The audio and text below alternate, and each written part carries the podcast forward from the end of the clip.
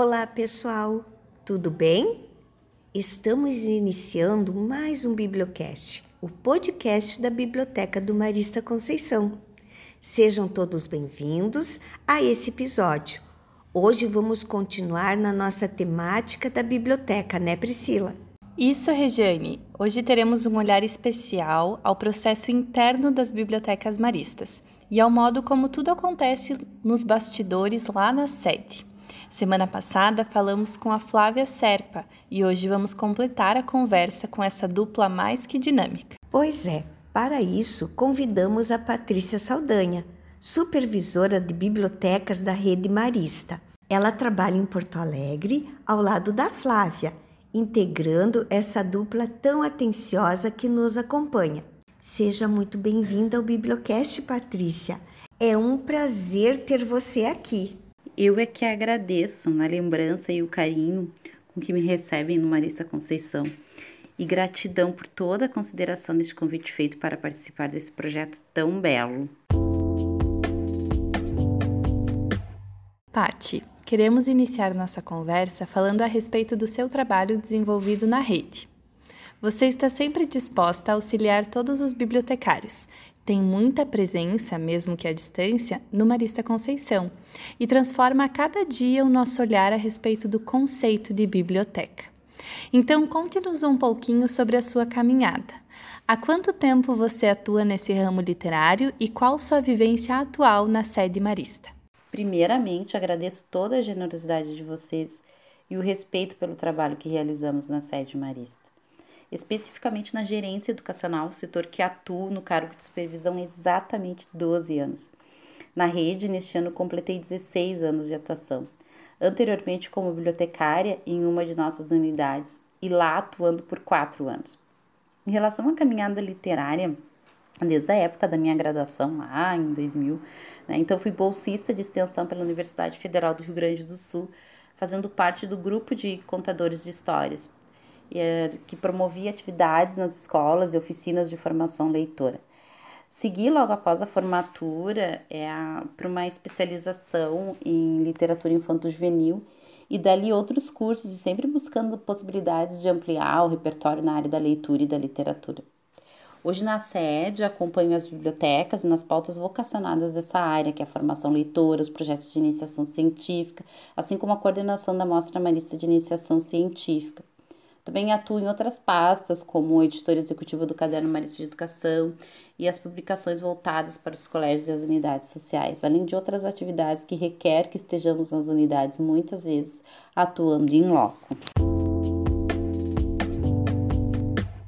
Seguindo com a nossa conversa e como comentamos com a Flávia do episódio passado, o conceito de biblioteca evoluiu e hoje se constitui em algo mais aberto de interações humanas e vivências diferenciadas. Também sabemos que há tantos processos que os livros precisam passar até chegar à mão dos leitores, além da curadoria especial dos nossos bibliotecários.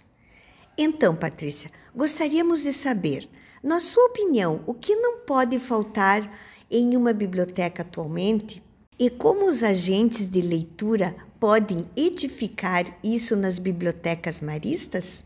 Penso que temos muitos processos que acontecem nas unidades e que não são visíveis aos olhos dos nossos usuários. Há um universo de demandas e conhecimentos técnicos fundamentais para que possamos fazer uma entrega com qualidade e atender a nossa vocação de formação leitura, incentivo e promoção da pesquisa e ações para tomada de consciência cultural mas penso que são dois elementos que não podem faltar na biblioteca. O primeiro, entendo como imprescindível, se constitui nos usuários. A biblioteca ela só é viva, dinâmica, ativa quando ela é utilizada. De nada adianta um acervo amplo e qualificado, um espaço generoso, se não temos por ele pessoas que circulam, que usufruem, e no nosso caso especial, que a biblioteca possa se constituir, e aqui falando de biblioteca escolar, em um efetivo espaço de aprendizagem. O segundo elemento é o são né, as pessoas que neste espaço atuam e que precisam estar dispostas e disponíveis e acreditar que este espaço vivo e dinâmico faz a diferença na vida das pessoas, especialmente na vida dos estudantes. A biblioteca é um espaço que veio ao longo da sua história carregada de um imaginário coletivo, repleto de nãos, né? o que foi se reproduzindo ao longo de décadas. Né? A biblioteca como lugar de castigo, a biblioteca é como um lugar de, do, do não pode, né? Mas sem ter uma reflexão, sem que pudessem ser problematizados ou ressignificados, ou significados. Né? E por que desses nãos? O que queremos hoje com a nossa atuação é fazer da biblioteca um espaço criativo, de diálogo, de construção de conhecimento, de estímulo, de ampliação de repertório literário e artístico, que seja acolhedora e que se constitua parte do currículo da escola. E para isso precisamos de pessoas atentas a esse olhar para com a biblioteca escolar. Patrícia, queremos te agradecer imensamente. A tua disposição em participar do nosso episódio nos deixou muito feliz e tenho certeza que todos os nossos ouvintes de hoje também ficaram agraciados com a tua presença. Obrigada por aceitar dividir tanta experiência conosco. Agradeço imensamente todo o carinho, parceria e profissionalismo de vocês. E ao agradecer vocês, também agradeço a direção e as coordenações do Marista Conceição por toda a parceria. Nosso trabalho ele só é efetivo porque fazemos nesse coletivo, né, de pessoas em prol de um bem comum e que sim são para os nossos estudantes. Eu acredito piamente nisso. Muito obrigada. Obrigada novamente, Pati. Também queremos agradecer a você que ouviu o nosso episódio até o fim. Não esqueça que na próxima semana teremos um novo episódio com uma nova temática. Verdade, Rê. E você aí de casa, lembre que toda quinta-feira temos um novo episódio no ar. E assim finalizamos essa temática incrível a respeito das nossas bibliotecas e esperamos que você tenha gostado. Até semana que vem com um novo tema por aí. Tchau, tchau! Thank you.